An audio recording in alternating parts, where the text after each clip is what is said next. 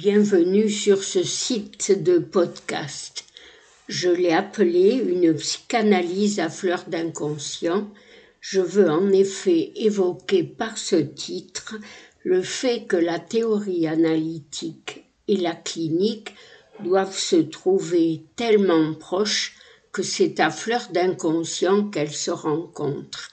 Car de fait, au même titre que ces rêves ou que ces symptômes, les élaborations théoriques du psychanalyste sont elles aussi à proprement parler des formations de l'inconscient. J'ai donné pour titre à ce nouvel échange ce que Lacan disait des femmes en différents temps de son séminaire. En tant qu'une de ses anciennes analysantes, je me suis toujours intéressée à ce qu'il en disait, et certes, en première lecture, ses commentaires peuvent paraître élogieux, voire très élogieux, mais ils méritent une seconde lecture qui leur donne un autre éclairage, en tout cas plus nuancé. Au tout début de son enseignement, au cours d'une journée consacré à l'enfance aliénée, qui avait été organisé par Maud Manoni, il avait affirmé ceci. Que veut la femme Et on le sait, l'ignorance où reste Freud jusqu'au terme dans la chose qu'il a mise au monde.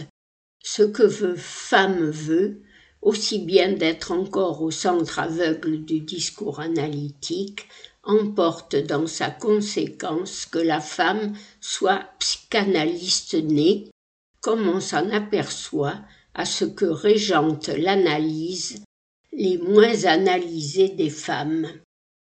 Que peut-on en déduire si ce n'est que ce n'est pas pour ses toutes spéciales qualités qu'une femme est née psychanalyste, mais par le simple fait d'être une femme?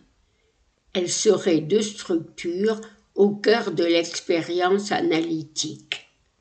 Cette assertion de Lacan me paraît risquée, risquée car elle pourrait laisser penser que pour s'autoriser analyste, elle n'a même pas besoin de faire une longue analyse. Dans une autre intervention beaucoup plus tardive, dans les années 1970, au cours des journées sur les mathèmes de la psychanalyse, Lacan reprend cette question, mais par un autre biais, en se référant à l'apport de Freud. Freud est quelqu'un de tellement nouveau, nouveau dans l'histoire, si tant est qu'il y ait une histoire, mis à part ces sortes d'émergences, Freud est quelqu'un de tellement nouveau qu'il faut encore s'apercevoir de l'abrupte de ce qu'il a cogité.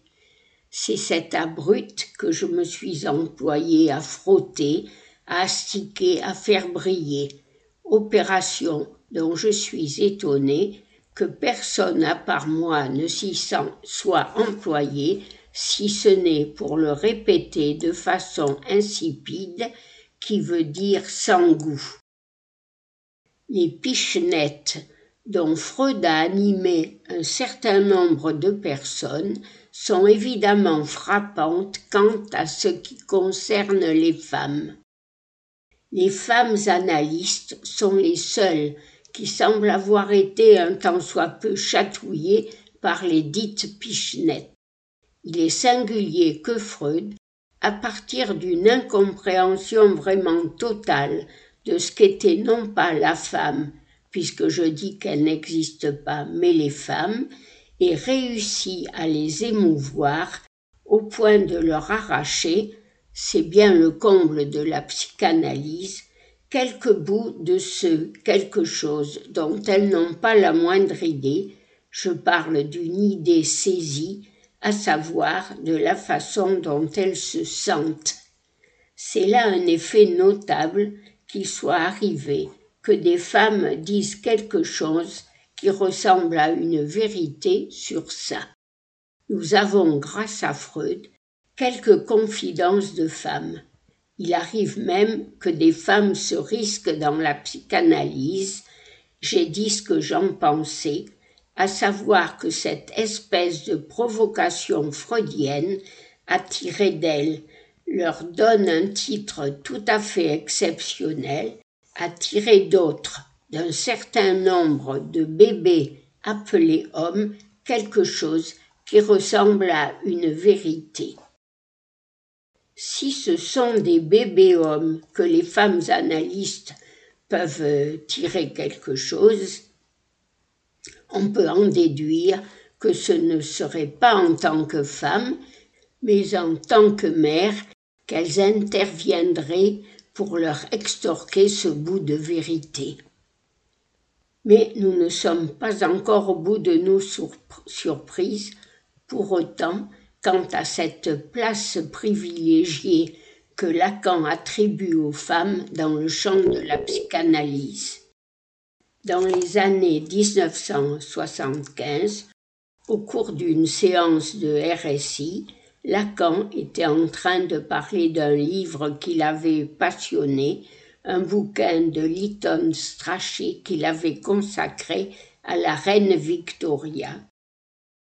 À propos de cette biographie, il évoquait à son propos le grand mythe bien connu du vagin denté, vagin denté qu'il avait attribué à la reine Victoria, ainsi que dans la foulée à la reine Élisabeth, sans doute la première, et enfin à Sémiramis, et c'est ainsi, dans le droit fil de tous ces personnages féminins, de ces femmes puissantes au vagin denté, qu'il commence à parler des dons des femmes analystes.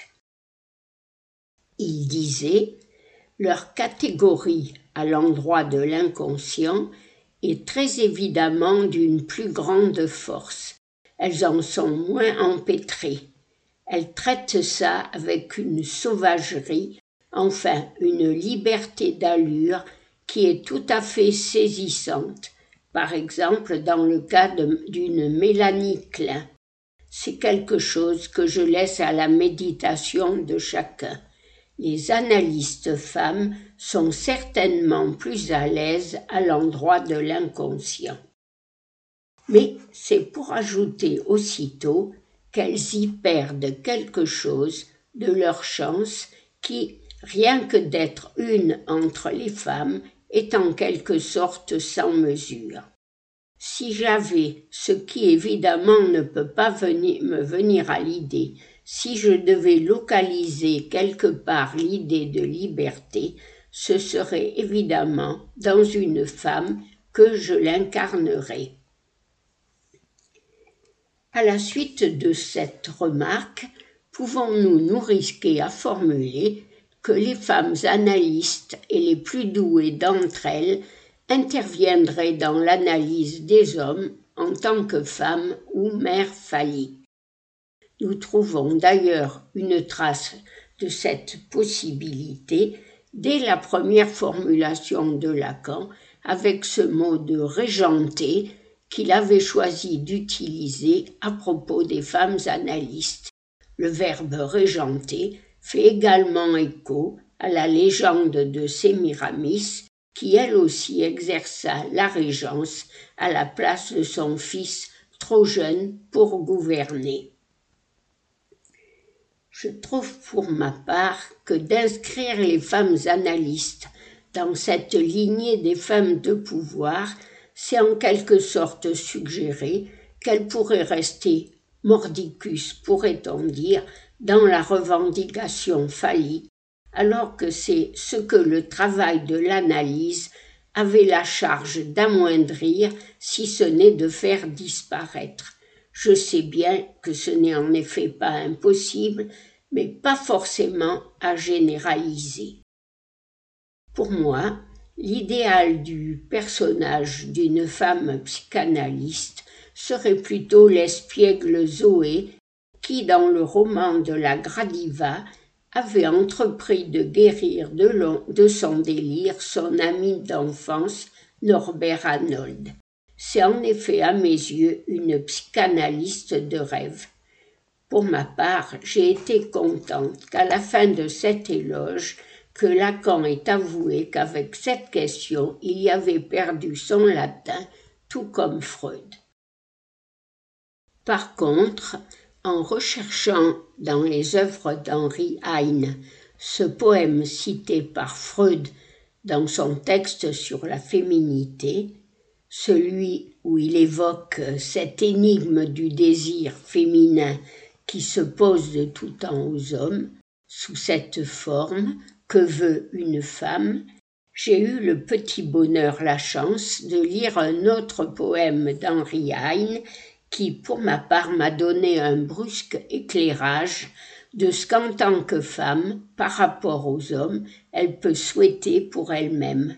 Ce poème s'appelle Le Retour. Les castrats se plaignaient quand j'élevais la voix. Ils se plaignaient parce que, disait-il, je chantais trop grossièrement. Et avec grâce, tous ensemble, ils firent entendre leur toute petite voix, leurs petites roulades s'égrenèrent aussi fines, aussi pures que le cristal. Ils chantaient le désir d'amour, l'amour, les effusions d'amour. Les dames fondirent en larmes, tant elles trouvaient du plaisir à leur art.